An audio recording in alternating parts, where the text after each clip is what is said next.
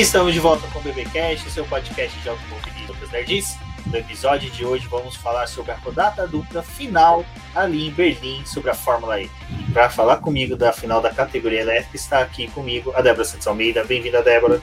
Olá, amigos, sejam bem-vindos a mais este episódio aí do BBcast. Bom, ninguém queria ser campeão, né?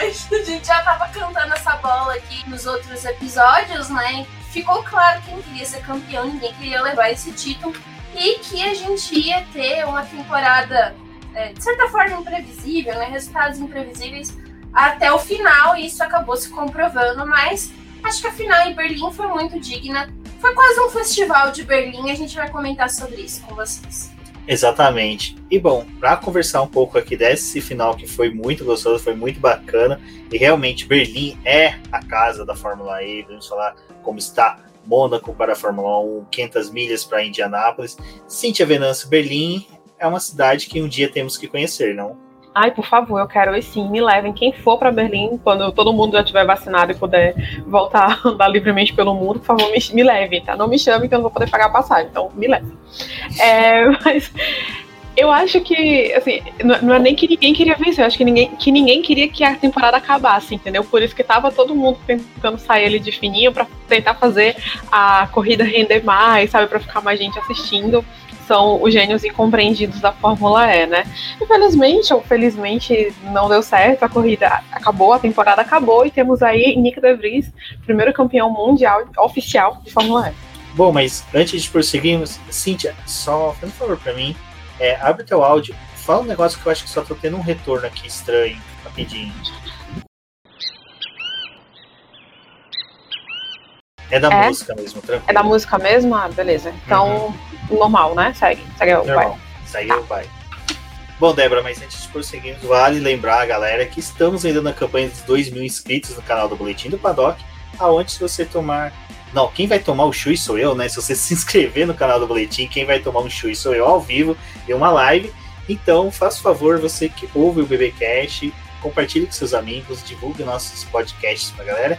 Também convide o pessoal aí para se inscrever no canal do Boletim do Paddock no YouTube e assim atingimos a marca de 2 mil inscritos até o final do ano. Quem sabe, né? Eu abraçado ali com o Papai Noel e com as renas, fazendo um chui bem bonito para vocês. Não, mas se o pessoal que tá escutando o podcast quiser beber e fazer um chui com você, mandar uma foto, né? Postar nas redes sociais, a gente também tá aceitando, entendeu? Assim, é, é livre a internet, façam o que vocês quiserem.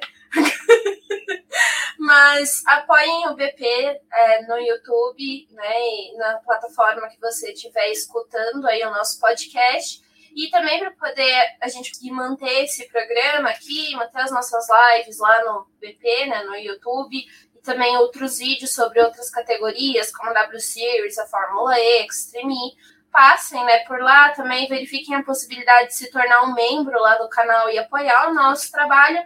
E também na plataforma do Apoia-se, qualquer valor é extremamente necessário para a gente poder manter o nosso trabalho aqui. E você também pode participar lá do nosso grupo de WhatsApp, já discutir com a gente outras finais de Fórmula E, Fórmula 1, né? Vamos ver o que está vindo por aí. Mas isso é muito legal a gente ter os nossos ouvintes e o pessoal que acompanha o nosso trabalho lá no nosso grupo. Então confira todos os links que também vão estar disponíveis aqui no agregador que você está escutando esse episódio.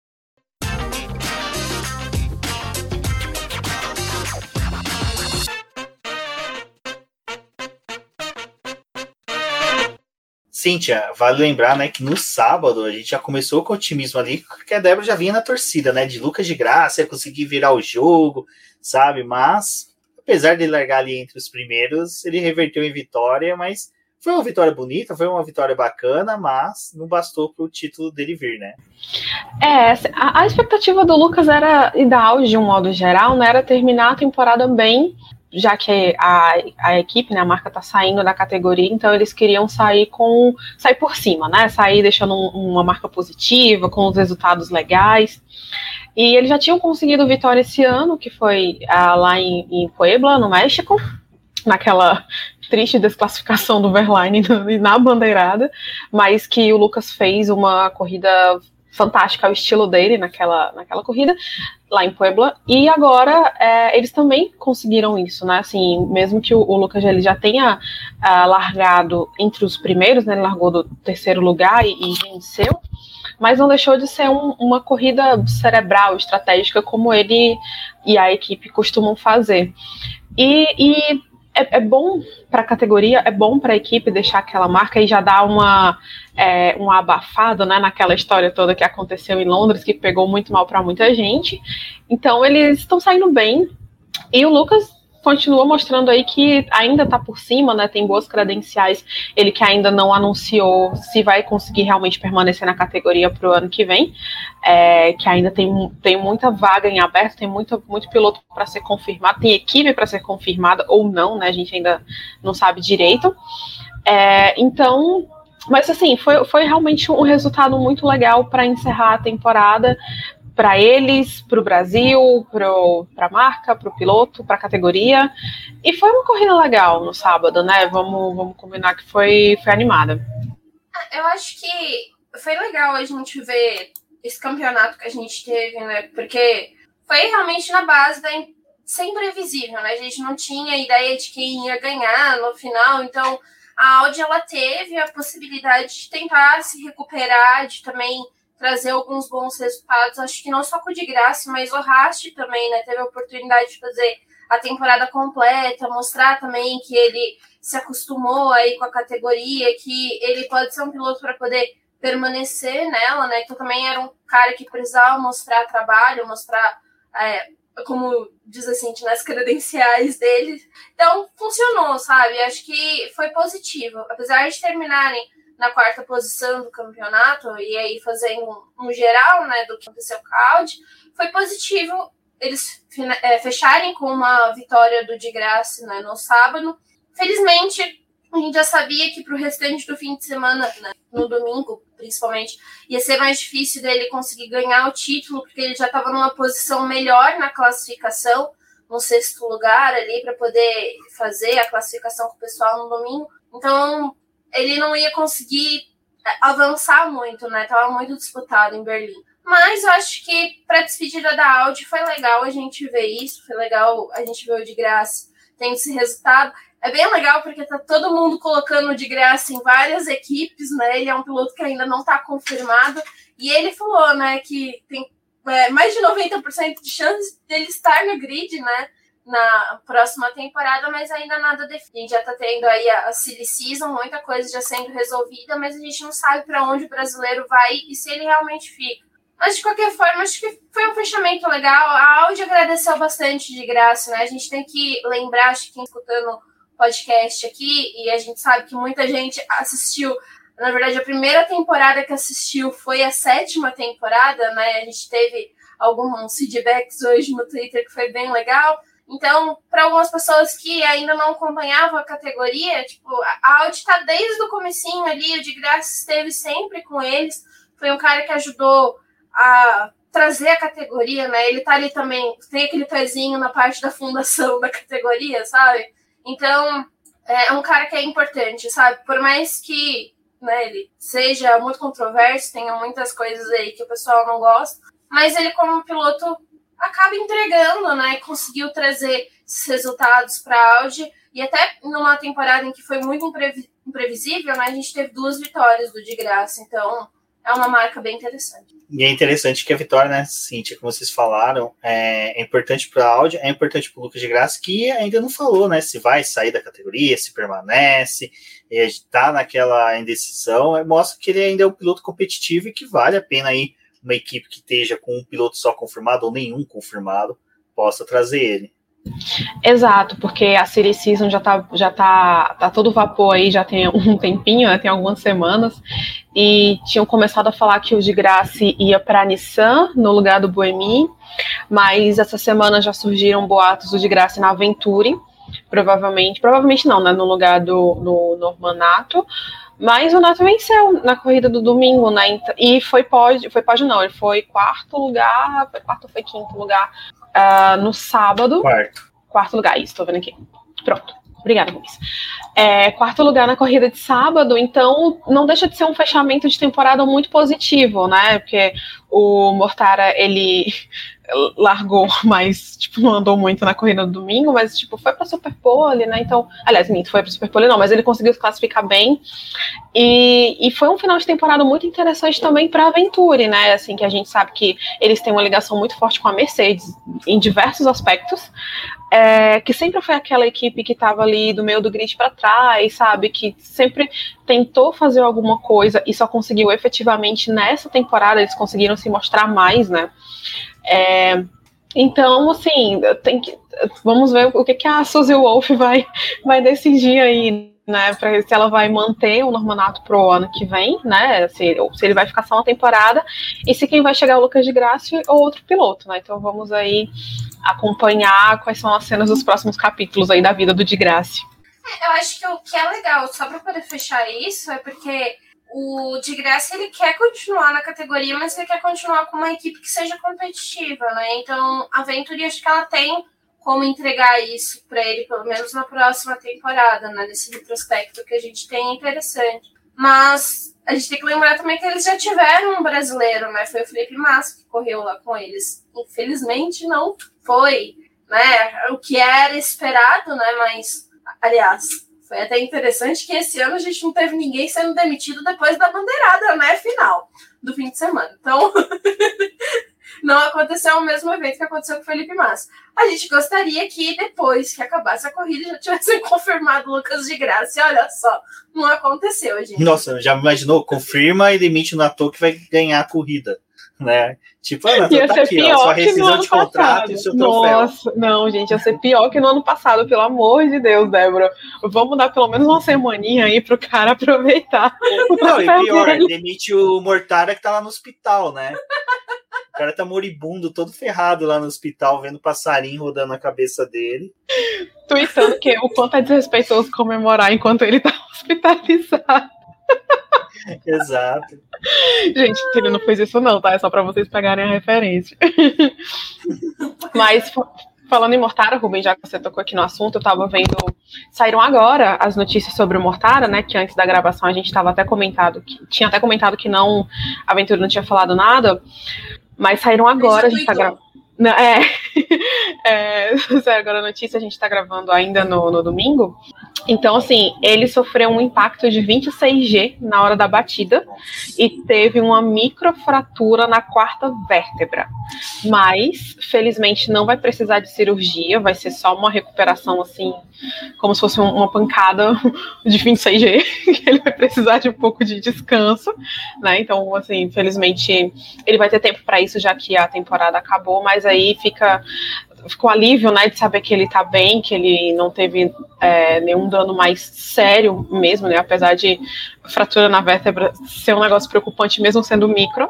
E fica aí a nossa torcida para ele se recuperar rápido e voltar pro ano que vem. Que ele, ele, eu acho que ele combina muito com o estilo da, da Venturi. Ele, ele que chegou na temporada 5, se eu não me engano, ele combina muito e ele acaba sendo um homem de confiança da equipe, né? Já que ele tem bastante experiência, já se habituou e tal. Então, vamos ver aí que para ele continuar, né? Pro ano que vem. Não, e até vocês falando possível ida do Lucas de Graça para Venturi, não é um dos piores lugares, né? Mortara ficou em segundo com 92, o Nato ficou um pouquinho lá para baixo, né? Ficou em 18 com 54 pontos, mas o Nato ainda foi aquele piloto que não teve tantas, não foi tão consistente, mas quando precisou entregou, até teve umas corridas dele que foram boas. É, e eles também foram cometidos por punições, né? Algumas coisas que acabaram tirando pontos, né? Esse não vai ser o review da temporada para você que está escutando o podcast, mas a gente deve trazer aqui um podcast também ou algum vídeo falando a respeito da temporada para vocês e fazendo uma análise mais completa. Das... Exato. E para finalizar sobre a corrida de sábado, vale lembrar que o pódio foi composto por Lucas de Graça, Eduardo Mortari e Mitch Evans, que Eduardo Mortari e Mitch Evans eram os caras que, sabe, estavam com chances de títulos na, no, no domingo, mas no domingo já pela manhã, né? Já fizeram o favor de se encontrar ali. Né? Tem gente comentando agora que eles estavam, o Eduardo Mortari estava dodói, mas o Mitch Evans e eles se encontraram na largada. Cíntia, foi uma largada bem complicada, né? É, o Eprix que quase não começou, né? A largada que quase não aconteceu. Porque ninguém queria começar a corrida, né? É, mas, assim, aquela batida no, no início, né? Entre o, o Evans e o Mortara é, é um negócio que assusta, né? É o tipo de, de batida que assusta, assim. Porque você vê um carro acertando a traseira do outro em cheio, você vê o carro da frente pulando e girando no ar, sabe? É um, é um negócio preocupante. É, e aí o Mortara teve que ir pro hospital, então assim, a gente passou um tempo sem ter notícia, mas felizmente, como a gente falou que ele já tá bem. E, e assim, foi ali que começou o, o, o Blessed do, do De Vries, né? Porque, tipo, a gente tinha Evans, tinha Mortara e tinha o Jake Dennis largando na frente do De Vries, que seriam as pessoas que mais tinham chance de atrapalhar essa possível conquista do título. E, tipo, saíram. Dois nem passaram da linha de largada, o outro saiu na, na outra volta. Então, assim, é o, poder do, do Lewis De Vries, né? Como a gente tá chamando desde a primeira corrida, que realmente baixou o Blessed e, e tipo, até quando deu tudo errado, deu tudo certo para ele, né?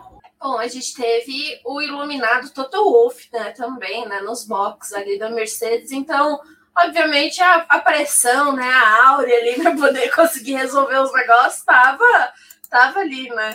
Foi até engraçado, vou até dedurar o Rubens, porque o Rubens estava falando, né, que até mesmo no momento em que o Van Dorn tá lá todo pomposo, né, no, no pódio, tem o De Vries para poder estragar com a felicidade, né, Rubens? Pode contar aí para o pessoal. Polêmica! É que, não é, é que a primeira que eu falei, o pessoal até falou que eu coloquei tipo, zica no Van Dorn, mas não coloquei zica. Cara, o Van Dorn liderando a corrida, eu olhava assim e falava, cara, não orna, sabe? Tipo aquela coisa que não combina. É aquele vaso que você chega na tua casa, tua mãe colocou em cima da mesa e fala, mãe, não combina esse vaso. Você apanha, mas você sabe que não combina. Era o Van Dorn liderando a corrida. Mas só que, assim, não era por causa dele. É que o retrospecto dele também em Berlim não é dos bons. Ele não tava esse ano foi um ano bom pro Van Dorn. Gosto muito dele, torci pra caramba né, quando ele estava na Fórmula 2, quando foi pra McLaren, mas é, esse ano realmente não foi um ano bom para ele.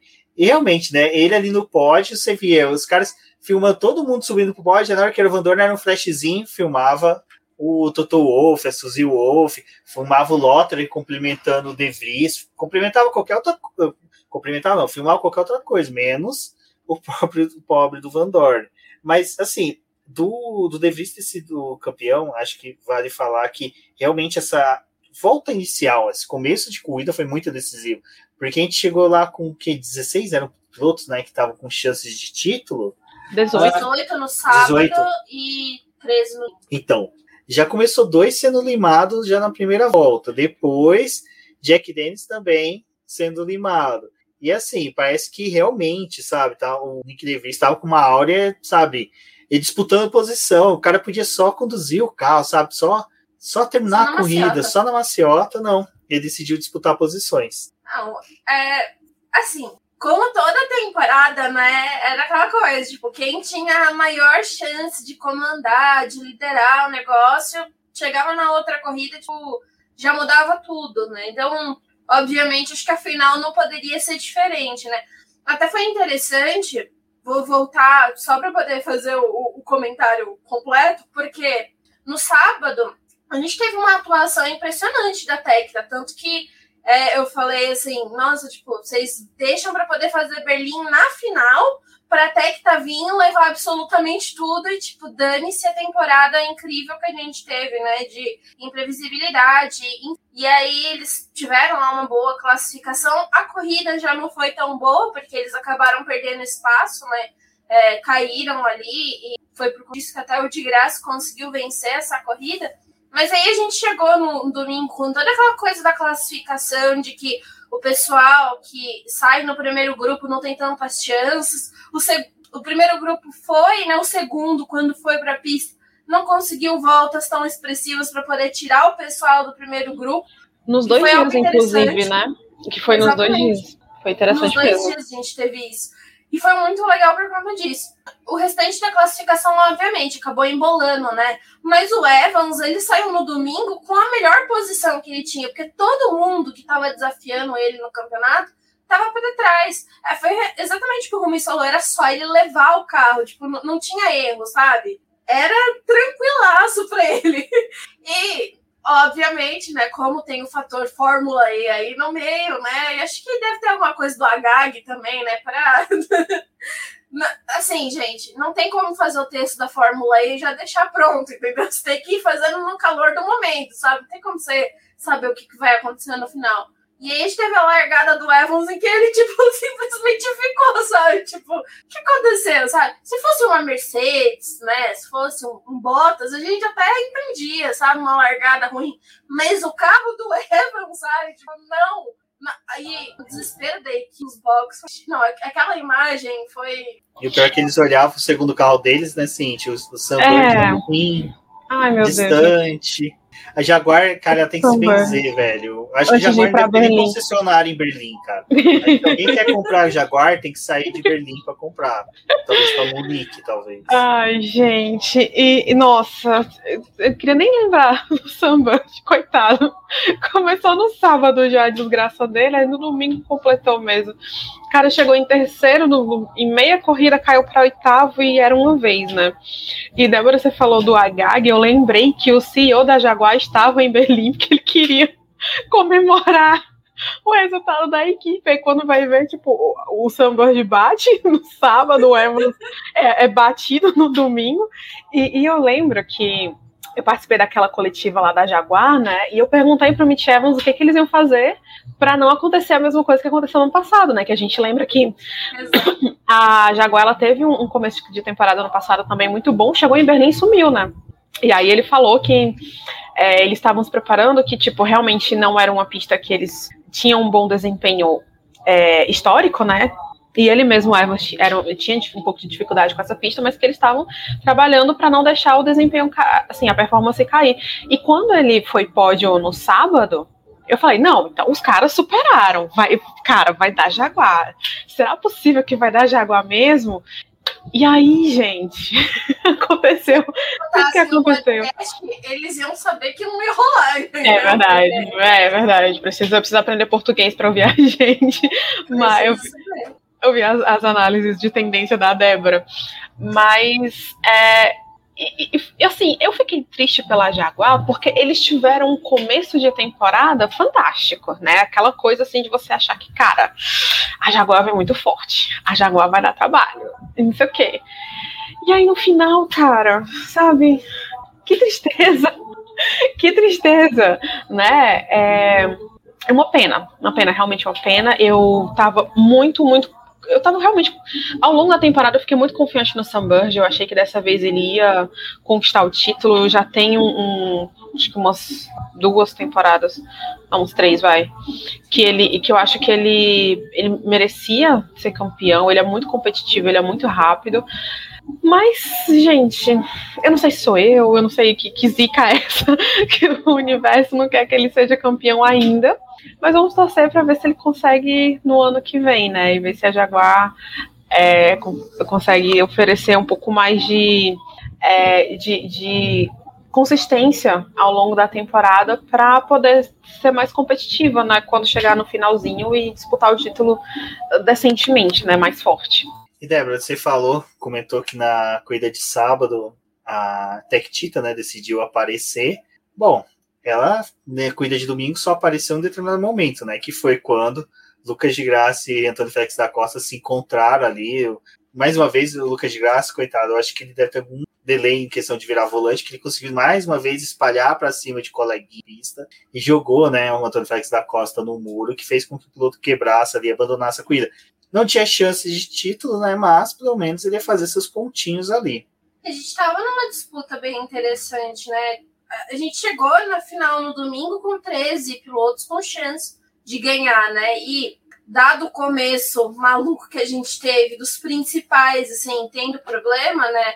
Foi até um milagre, eu acho que o De Vries conseguir terminar a corrida e ganhar, porque tava, a, a zica tava realmente solta, né?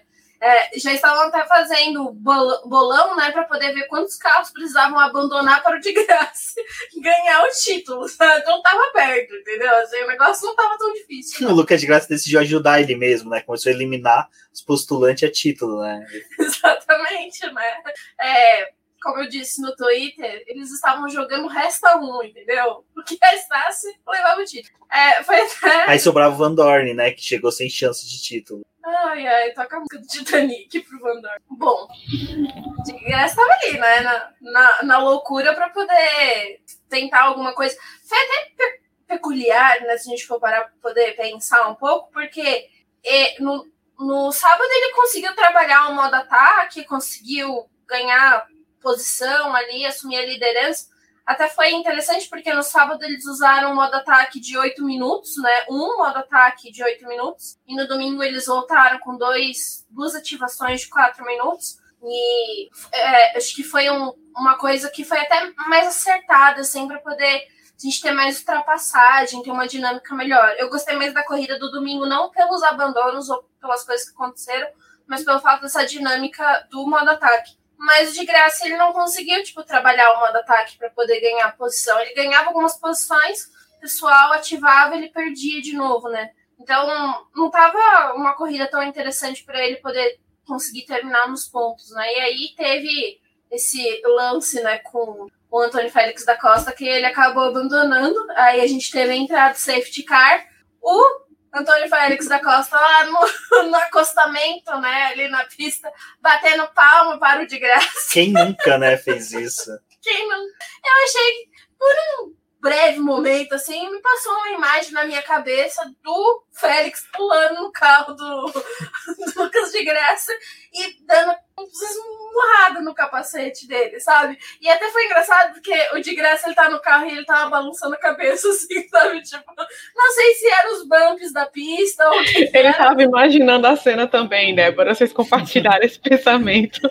a gente compartilhou esse momento aí. Bom, a gente sabe que corrida de duplas na Stock Car com os dois não rola mais, entendeu? Esse convite não pode ser mais feito. Mas foi, foi engraçado, assim, tipo, pela cena que aconteceu, sabe? Obviamente não foi legal, né, o, o Antônio Félix da Costa abandonar. E, aliás, quem quiser aí faça as contas de quantas vezes na temporada o Lucas de Graça pegou drive-thru como punição, entendeu? Porque foi pelo menos umas três, quatro, sabe? Tipo, o número é alto. Eu acho que mais constante que esse número aí do de graça é só as voltas rápidas do René Rasch, que o cara fez cinco na temporada, que é um negócio assim surreal. E, e uma coisa que, que eu acabei lembrando agora, que eu tava até é, vendo aqui a tabela de construtores, e a gente meio que sem querer querendo tá falando das equipes na ordem da classificação, né? Então teve a Mercedes, Jaguar em segundo, a Tita em terceiro, e o de graça poderia ter feito um trabalho melhor aí no strike, porque a Audi ficou na quarta posição, só um ponto atrás da Tectita, empatada com a Virgin, é, com 165 pontos. Então, e tem uma outra coisa também que o De Vries, ele comentou na coletiva pós-corrida, né?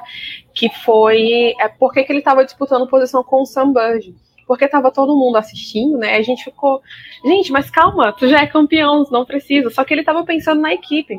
Porque ele achou que quando ele perdeu o sétimo lugar para o Sam Bird, a Mercedes não ia ser campeã dos construtores, ia ser a Jaguar, né? Porque o Sam Bird estava na frente dele.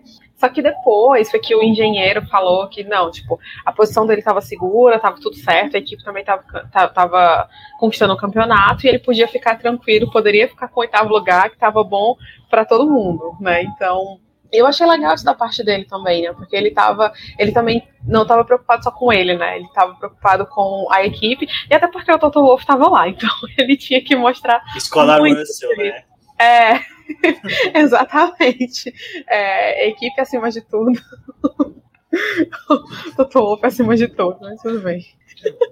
Família Wolf acima de todos, né? Porque olha, família Wolf desse final de semana saiu bem, viu? Não, e é, isso é até interessante, né, Cintia? Porque é, a gente vive falando do, do Toto Wolff, Toto Wolff, mas Suzy Wolf, cara, com a. Espetáculo. Espetáculo o dela, as mesmas, a gente vai fazer, se estão fazendo na Fórmula 1 retrospectiva das equipes, vamos fazer, mas só que eu acho que da aventura vai ser muito show, porque, cara, vale bem falar do que foi feito por ela, sabe? A construção da equipe desde, acho que desde 2018, vindo sendo construída, a passagem do Felipe Massa, o ano passado, então é, é bem interessante, é uma, dá para fazer uma análise bem bacana sobre a Suzy Wolf e a Aventura. Bom, Sim, mas e só, só um rapidinho complementando o que você falou sobre essa construção da equipe, é, vale lembrar que a Suzy Wolf ela levou o D'Ambrosio para lá, né? O D'Ambrosio que saiu meio que pela porta dos fundos lá da Maimbra e tá aí como vice-diretor,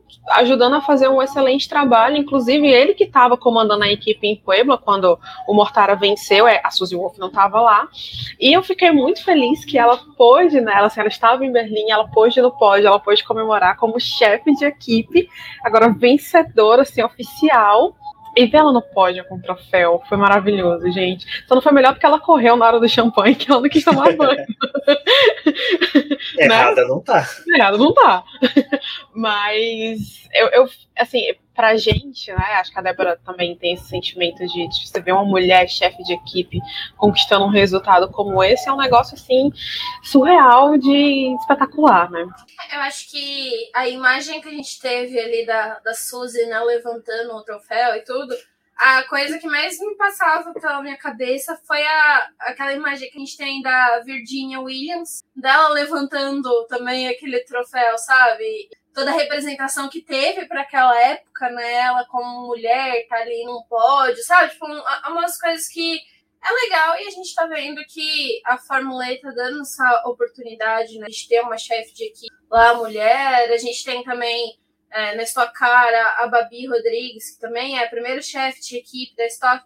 Por mais que para muitos seja uma coisa assim, nossa, mas ah, é uma mulher, não pode. Tipo, pra gente que é mulher e, e sabe os desafios de estar no mundo do automobilismo, de todas as coisas que você tem que se provar duas vezes, tipo, a, a Suzy, ela não é a primeira chefe de equipe mulher, mas a gente já teve outras, né? Assim, não na Fórmula E, mas na Fórmula 1 mesmo. Mas a gente é, teve muitas posições contestadas, né? Tanto de ser chefe de equipe, mas também de estar em outras funções ali. E acho que é legal a gente ter essa imagem, sabe? Pelo menos acho que para minha geração, né, da Cíntia também, a gente é, tá vendo as coisas melhorando, a gente tendo mais oportunidade, então é, acho que a, é aquela imagem da Suzy foi uma coisa que transcendeu a Fórmula E, sabe? Porque te, teve muita gente que não acompanha a categoria, sequer sabe o que, que acontece na categoria, mas a imagem dela foi uma coisa que acabou tocando muita gente, sabe? Tipo, uma mulher, ser chefe de equipe e ter esse reconhecimento, né? Então, é um, uma coisa muito legal. Aproveite o champanhe da próxima vez, Suzy, porque nós gostaríamos de aproveitar por você. Né? E é legal que ela foi duas vezes ao pódio, né? Com a vitória do Nato, depois quando o Martara não pôde subir ao pódio para pegar o troféu, ela subiu. Então foi muito legal Arrasou. que era legal que ela fazia assim, cara, eu não sei o que eu faço. Tipo, eu acho que não era aquela sensação de tipo, ah, nunca esteve no pódio. Não, eu acho que a alegria dela por estar tá representando o piloto dela, que custou o segundo lugar dos campeonatos de pilotos, é tão grande que ela, cara, sabe o que parecia? Aquela sul-coreana que ganhou a medalha junto com a Rebeca e não sabia colocar no pescoço. E aí a Rebeca tem que fazer sinal para ela, coloca no pescoço, é a mesma coisa a, a Suzy ela, cara, o que, que eu faço aqui? Eu nunca não pode. Quer dizer, na verdade, acabei de subir para pegar um troféu, agora tô pegando outro.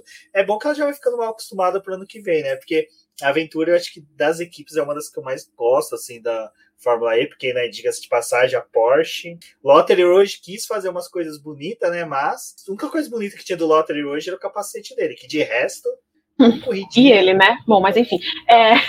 Sabe que ele Posso falar o que ele parece? Eu, eu, juro, eu pensava que ele era francês, porque a foto dele de miniatura, se vocês olharem, gente, eu vou até usar ela para alguma coisa para o BP. Ele parece aquele. Não, no site não, mas no da transmissão, ele parece um dos três, três mosqueteiros, sabe? Francês, com aquele bigodinho bem fininho. Eu acho que vou até fazer meu bigode ficar bem fininho, igual o dele. Com o cabelinho pro lado assim, moreno. Olha, mas só, só uma coisa sobre pódios da, da Venturi. A gente teve o pódio deles em Puebla, né? E a Suzy, ela não tinha ido pra corrida de Puebla, né? Foi só.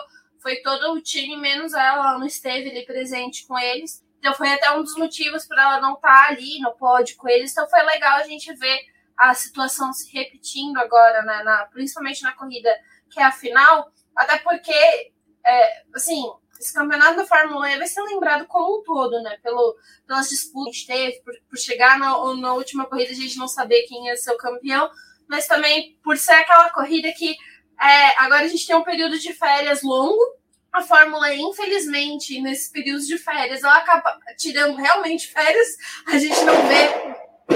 É, a gente não vê a, a Fórmula E às vezes, né? Eles, eles realmente acabam valendo as férias deles. Então a gente vai lembrar disso aí, pelo menos até os testes de pré-temporada e até o início da próxima temporada. Então valeu muito. Uma coisa que eu vou lembrar eternamente é que eu acho que o pessoal tá comemorando o que eu vou falar, mas é que o Nico Miller saiu no meio da temporada e o Boemin ainda ficou com 10 pontos a menos. Então isso para mim é sensacional. Eu acho que uma coisa que eu vou lembrar é a você falou do Lottery, Rubens, a disputa do Lottery com o Alexander Sims nos últimos minutos da corrida de, de domingo, que eu achei que eles iam explodir metade do circuito e eles conseguiram fazer direitinho. Assim, foi literalmente roda com roda. Eu achei que alguém ia rodar ali porque são dois tratores, né? Assim, vamos combinar. Mas um anula o outro. É verdade, uma força anular a outra. E eles conseguiram se sair. Agora, acho que chegando pro final, vale ressaltar também que Sérgio Sete Câmara fez duas corridas boas, não foram ruins. Mais uma vez, limitado ao equipamento, né? Vocês que entrevistaram ele, dá pra gente ter boa expectativa pro futuro dele, né, na categoria. Principalmente porque a gente tira para as corridas, porque você vê que ele vai bem, você vê que tem uma coisa dele entregar, dele disputar a posição. Dele... Cara, ele pegou o fan, o fan push. Ele pegou, o fan push é uma coisa que o pessoal tinha que votar nele para ele conseguir sempre, diga de passagem. Mas ele pegou ali o modo ataque e realmente fez valer o nome, né? Assim, modo ataque mesmo. Cara, eu acho que, assim, é, eu, eu fico muito triste, assim, pelo, pelo carro da Drago ainda não render, sabe?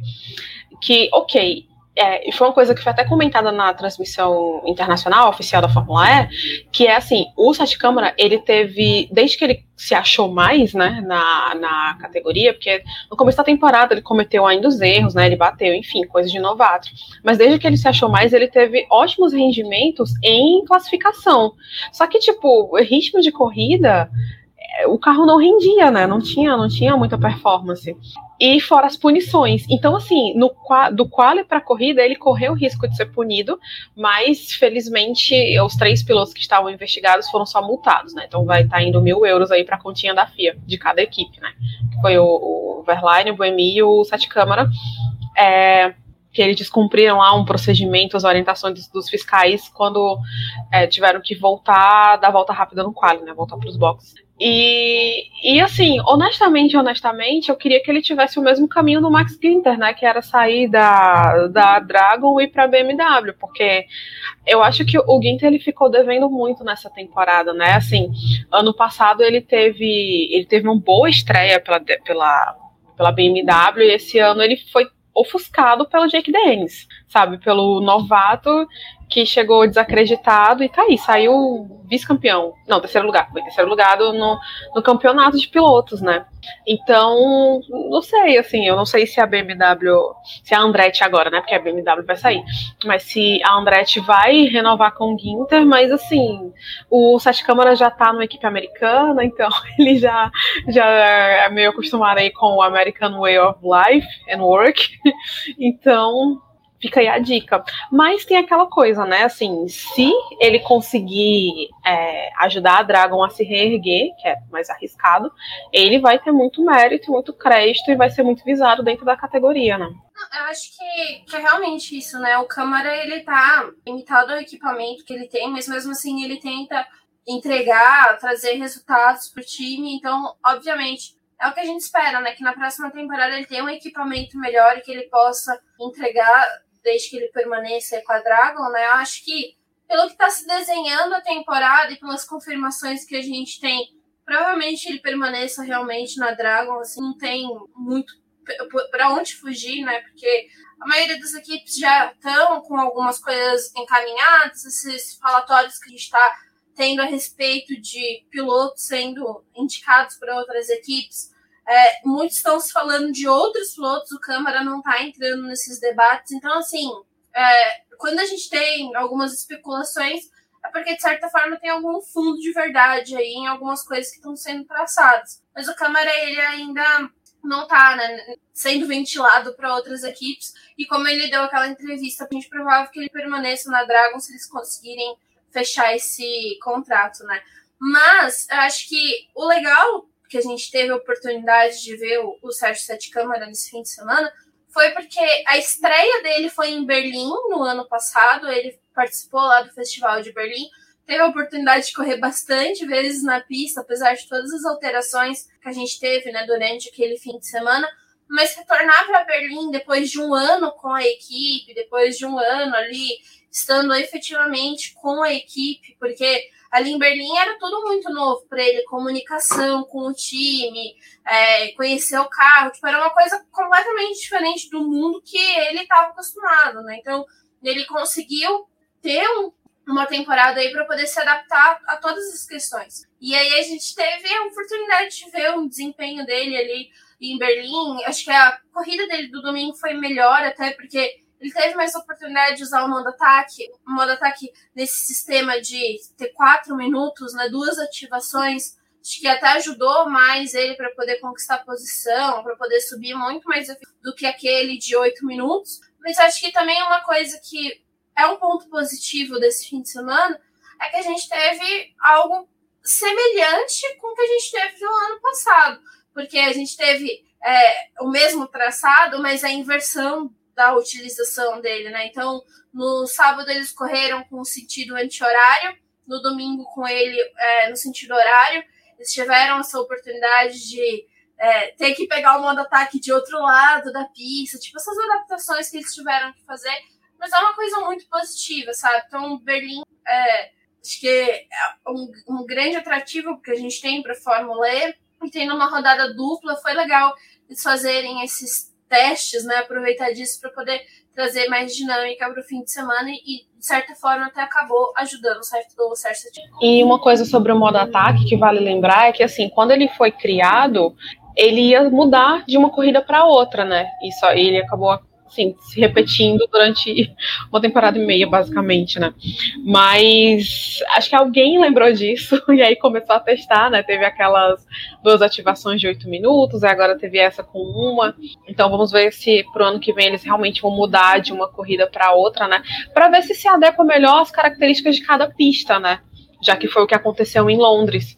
E que eles façam mais testes, que, que façam, sei lá, mais vezes com a duração menor, entendeu? Assim, para realmente movimentar mais a, as corridas, porque é, eu acho que é um ingrediente interessante, né? Quando começou, tava todo mundo meio descrente ali de quando ia funcionar, mas eu acho que agrega muito, é, movimenta bastante e influencia diretamente na estratégia das equipes, né?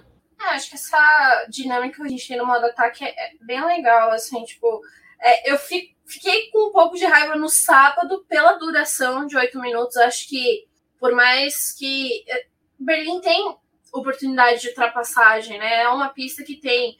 É uma das coisas que os pilotos acabam falando: olha, a gente tem mais chances de ultrapassagem, porque tem outros pontos na pista, não é só um lugar específico, a gente tem chance por todo o circuito. Mas acho que o mando ataque também é um dos recursos interessantes para a gente poder ter uma movimentação na pista, já que a gente não tem o pit stop né, na Fórmula E. Então, é, é, isso é, é uma coisa que também acaba ajudando a mexer mais os pilotos dentro da, da pista, né? Não acho que o de oito minutos é efetivo, sabe? Acho que se dividir, é, talvez ter mais ativações durante a corrida seja melhor, né? Ou pelo menos o padrão da categoria já é algo que funciona muito bem. Mas é, é legal que eles ainda estão tendo essa liberdade de realizar testes. Essa temporada, se a gente for parar para poder pensar, foi uma temporada de muitos testes dentro da categoria, não só em Berlim, mas a gente teve, é, é como a gente falou, nessa questão do modo ataque sendo explorado em outros momentos. A gente também teve a introdução de outros, outras pistas. A categoria também veio com muitos lugares que a gente já conhecia, mas com mudanças dos traçados, então tipo, era uma coisa nova para todo mundo que estava acompanhando. Então é um ponto positivo, é um, o primeiro ano em que a categoria é conhecida como mundial, o que é até triste, né? Porque a Fórmula E sempre esteve em vários países, é, sempre levou né, essa cultura elétrica para outros lugares, mas agora está conhecida como um campeonato mundial. Para todos os pilotos já era mundial de qualquer forma, sabe? Tá todo mundo cagando. Mas no papel, tá ali agora, agora é mundial. Bom, e né, como a Fórmula E sempre gosta, né, a gente só teve ali o, o Verne que quis ser o diferentão, ser um piloto que ganha dois títulos, né, Mas esse ano a gente viu um piloto novo, campeão, é muito bacana, uma temporada que teve inúmeros pilotos que venceram corridas diferentes, então foi uma, um campeonato sim competitivo até a última curva. E Nick DeVries ter sido campeão vai daquela máxima, né? O piloto veio da Fórmula 2, campeão da Fórmula 2, poderia ter ficado ali piloto de teste de uma categoria da Fórmula 1, mas não, decidiu ir para a competição, viu que era um bom lugar para ele, provou que sim, que pilotos de categoria de base podem mirar a Fórmula E como uma categoria aí para poder ascender. E já foi muito bacana, né, ver ele ser campeão. Por mais que eu vou ser chato de falar que eu queria ter visto ele pelo menos disputando a vitória, mas como a gente comentou aqui, o cara estava disputando posição com o Sam Bird para ganhar título de construtores. Então aquilo ali já já vale muito, né? É, né, legal ver esse espírito de equipe dos pilotos. E eu confesso para vocês que eu fiquei feliz pelo, pelo De Vries, porque assim, apesar de toda a inconstância da Mercedes no, no decorrer do campeonato, o Nick De Vries ele, ele já tinha duas vitórias, ele tinha um, ele conseguiu dois pódios lá em Londres. É, Londres? Não, mas não, o Londres foi mal. ele conseguiu um pódio, sabe? Assim, ele teve um, um histórico bom, assim, de, de, pontuar bem durante o campeonato, né? Porque apesar, a gente sabe, ah, são 18 pilotos que têm chances, mas a gente sabe que uns acabam tendo mais chances que os outros, assim, não tem como, né?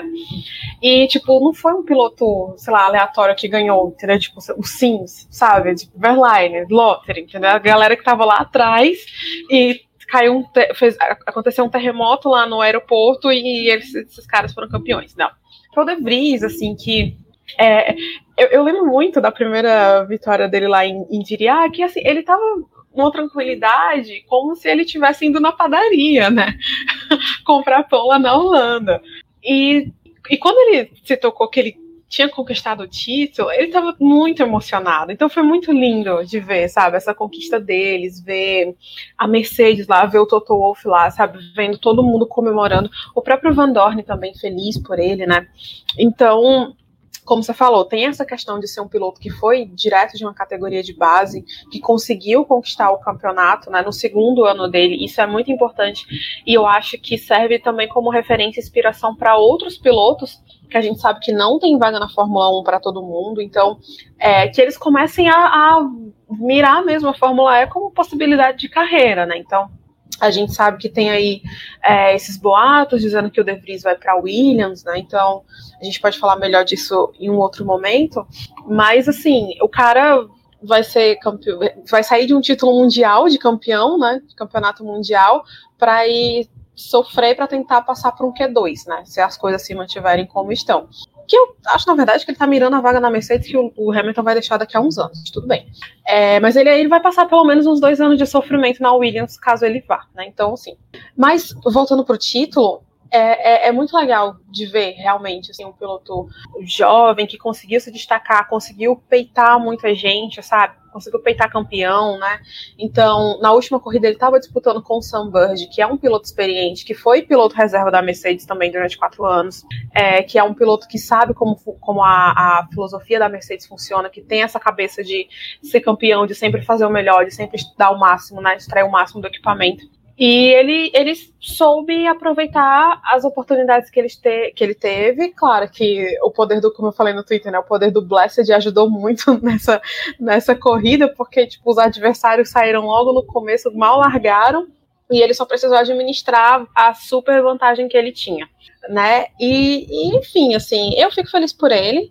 É, eu acho que é muito importante para a categoria ter um, um campeão como o De Vries. E vamos ver como é que vai ficar a Mercedes, né? Porque já tem gente dizendo que eles vão sair da Fórmula E no ano que vem, no final da temporada do ano que vem. Então, vamos ver aí, acompanhar essa, o desenrolar dessa história toda. Eu, eu não sei se no final, assim, eu fiquei tão impressionada com ele ganhando, porque foi uma temporada tão doida e ele também teve essa questão de sobe e desce, né? Tipo, teve algum. Ele ia muito bem em algumas corridas, mas em outras ele ia muito mal. Então, é um piloto que eu acho que é, se você olhar para tudo que aconteceu na temporada, ele foi o retrato da temporada, sim, por esse sobe e desce maluco que a gente teve no campeonato, sabe? Mas é, eu acho que porque tá todo mundo. está todo mundo impactado com a questão de nossa, a Mercedes vai levar também na Fórmula E, sabe? Tipo, eles vão ter essa capacidade para poder conseguir um título na Fórmula E também, depois de tudo que eles já fizeram na Fórmula 1. Então, acho que talvez não fica tão impactante. Mas se você olhar por, por outro lado, tipo, tem pouco tempo, né, que eles conseguiram também fazer todo esse trabalho na Fórmula E. Pode não ter sido o maior destaque, mas eles conseguiram se manter um tempo ali em primeira posição, o De Vries mesmo, tem uma temporada interessante. Então, é, acho que pelo que a Cintia falou, né, de ter conseguido derrotar pilotos que já estão consolidados na categoria e alguns que a gente estava até esperando ter um título muito antes do que ele, ao exemplo do próprio Sunbird, né? Tipo, quanto tempo a gente está esperando o Sunbird ter um, um campeonato e, e, não vem? E o De Vries, tipo, novo, é, de certa forma ainda imaturo, né, para dentro da categoria, pelas coisas que a gente tá, tem de outros pilotos. Então ele acabou conseguindo essa, essa vitória, né? E fora que sobreviveu à última corrida, né? Porque na última corrida a gente teve, assim, está, estavam eliminando um a um ali de quem tinha a possibilidade de ganhar o título. Obviamente, foi superar essa corrida para poder conseguir o título foi algo bem, bem legal, assim. E obviamente todo mundo ali, né? Tá, Toto tava o, o It's James lá também ajudando, né? A, a, Mercedes acho que é essa construção, né, de equipe que tenta fazer tudo absolutamente certo, não importa o lugar onde eles estejam, né, para poder trazer resultados. É, eu fico um pouco pensando assim, se ele realmente vai ir para a Fórmula 1. A questão da Williams ainda é uma coisa muito complicada assim pessoal fala muito sobre ele, mas trocar um campeonato que é meio que certo que eles possam ter um desempenho bom, mas ir para uma Fórmula 1 que a gente não sabe ano que vem como é que a Williams ainda vai estar, tá, né? A gente torce para que esteja melhor, mas ainda não é uma certeza. A gente não, não tem ideia, né? Obviamente, para muitos pilotos é muito interessante correr na Fórmula 1, pegar um regulamento novo, um carro novo, mas acho que ele tem oportunidades ainda na Fórmula E. Falta a Mercedes se decidir se vai permanecer aí na categoria ou não, né? A gente também não quer que a Mercedes saia, por mais que um, ah, para muitos ainda tem aquele medo de a Mercedes vai dominar, sabe? Ela vai conseguir alguma coisa maior na Fórmula E, mas é, a gente estaria perdendo uma equipe dentro da categoria e isso não é legal. O campeonato também é legal da Fórmula E por a gente ter muita gente competindo, né? Eu queria só comentar uma última coisa sobre isso, que foi a postagem da Mercedes comemorando o primeiro holandês campeão mundial automobilismo. Gente, que, que veneno, né? Que veneno que a Mercedes é, postou aqui. E eu acredito que seja uma das poucas vezes que eles vão comemorar a vitória de um, de um holandês no, no automobilismo, né? Bom, enfim, é isto. Bom, e acho que assim, é pra comemorar se você é fã de Fórmula 1, fã de Fórmula E. Esse lance que a Débora falou no final de que de que Vries ir pra Fórmula 1, eu acho que, cara, seria uma das piores derrotas que ele poderia ter na, na, na carreira, só se ele fosse realmente para uma Mercedes. Acho que trocar só a Mercedes, sabe, lado da fábrica. Porque trocar para ir para uma Williams, para chafurdar no final do grid, ficar disputando posição com o Haas, nossa, seria deprimente, sabe? E, então, eu particularmente torço muito para que ele não saia da categoria. Se um dia sair, que vá para uma equipe de ponta da Fórmula 1 ou outra categoria de, de automobilismo, mas só que Fórmula 1 acho que seria um retrocesso para ele buscar uma, uma Fórmula 1, vai Williams, por exemplo. Seria muito ruim para a carreira dele. E vale lembrar que o Verne e o da Costa disseram não para a Fórmula 1 depois que eles foram campeões na Fórmula E, né? Assim, são condições diferentes, lógico, porque eles dois são mais velhos, né? Então já estão ali perto dos 30 anos e tudo, sabem que na Fórmula 1 as coisas são mais complicadas. O Davi está com 26, então ele tem, teoricamente, ele tem um pouco mais de estrada aí pela frente, mas assim, tem uma série de coisas que ele precisa considerar nessa, nessa mudança. Se bem que, na verdade, é tipo assim, o Toto Wolff diz, garoto, você vai, ele vai, acabou, né? A gente sabe que, que a verdade é essa. Que se ele disser não, nem na Fórmula E ele fica, né? Então, é e aí, assim, é, é aquela coisa, vai para Williams, mas ele vai sabendo que vai andar lá no final do grid, né? se, se não tiver uma grande revolução dentro lá da, da equipe, né? Então, mas ele vai andar lá atrás, ele vai sofrer para passar pelo, pro, pro Q3, ou pro Q2, na verdade, né? Vai sofrer para sair do Q1, é, vai disputar com a Haas, vai ter que aguentar o Mazepin do lado dele, entendeu? Então, assim, é, e a gente não sabe quem vai ser o companheiro de equipe, porque o já disseram que a Williams não precisa mais de pay driver, então, sei lá, se bobeava os dois também, né, pra, pra, pra Williams, porque tem o Van Dorn. Então, assim, tem uma série de coisas é, que aí quando a gente fizer o reviewzão a gente pode é, entrar mais. Mas a, a, principal mudança é essa, né? E, de novo, eu acho que ele tá mirando na vaga da Mercedes, que ele vai passar aí dois, os dois anos de contrato do Hamilton penando na Williams, para tentar uma vaga na Mercedes em 2024. Mas, só que ele já vai estar tá com 28 anos, né? Então, se tiver algum novinho chegando depois, também vai ser um tiro no pé. Mas é isso aí, boa sorte, De Vries, na sua vida. deveria estar mais complicado que o Russell. Eu não queria ser ele ganhando. Bom, pessoal, como a gente falou aqui mais de uma vez, vamos ter sim review da temporada. Tem muita coisa até o retorno dela em janeiro. Uma pena, quase quatro meses aí sem Fórmula E. Vai ser bem chato nesse ponto de não ter corrida, mas vamos sim ter conteúdo para vocês. Lembrando aí que essa semana vamos fazer live para conversar com vocês, para também saber o que a galera sentiu e gostou da, do final de semana, também do que não gostou. E Bom, vamos ficando por aqui. Agradeço a todos que ouviram o podcast. Para quem acompanha nas redes sociais viu que eu chiei, porque acabou a luz bem no meio da gravação, então vocês vão podem perceber que teve uma quebra aí. Mas é isso, pessoal. Bom, eu vou pedir para as meninas se despedir, falar onde elas podem ser encontradas na internet, começando pela Cintia Venâncio. Galera, obrigada por todo mundo que acompanhou a temporada inteira com a gente aqui no Boletim do Paddock, nos podcasts, nas lives, no Twitter. Continue com a gente, que aí nessa entre safra de temporada a gente vai tentar trazer conteúdos bem legais também. Obrigada por ter escutado mais esse episódio. O meu Twitter e o meu Instagram é cindy_vx, cindy com Y. E a gente vai se falando aí sempre que der. Então comentem lá com a gente. Hoje eu vi que teve muita gente assistindo, fiquei feliz usando a nossa hashtag. Então, continue usando as hashtags do BP durante as transmissões. E a gente volta é, a qualquer momento falando de Fórmula E aqui no BP, tá bom? Beijo para todo mundo e até a próxima. Tchau, tchau. Bom, pessoal, obrigado por escutarem o podcast até aqui. Você escutou, compartilha aí nas suas redes sociais, convida outras pessoas também para poder conhecer o nosso conteúdo de Fórmula E, né? E a gente retorna aí, vai, vão acompanhando também a categoria lá no site que a gente vai trazendo as atualizações para vocês, os contratos, o pessoal que vai permanecer na categoria, talvez outras pessoas que estão vindo para a Fórmula E, a gente vai atualizando tudo para vocês lá no site, no boletimdopaddock.com.br. Eu sou a Débora Almeida, no Twitter como The Flowers. Passe por lá também para poder conversar comigo sobre Fórmula E, Fórmula 1, W Series, o que vocês quiserem aí. Até outra categoria que eu não conheço, que vocês quiserem saber mais sobre ela, estou disposta a trazer conteúdo para o BP. E até uma próxima, pessoal. É isso, pessoal. Muito obrigado e até a próxima.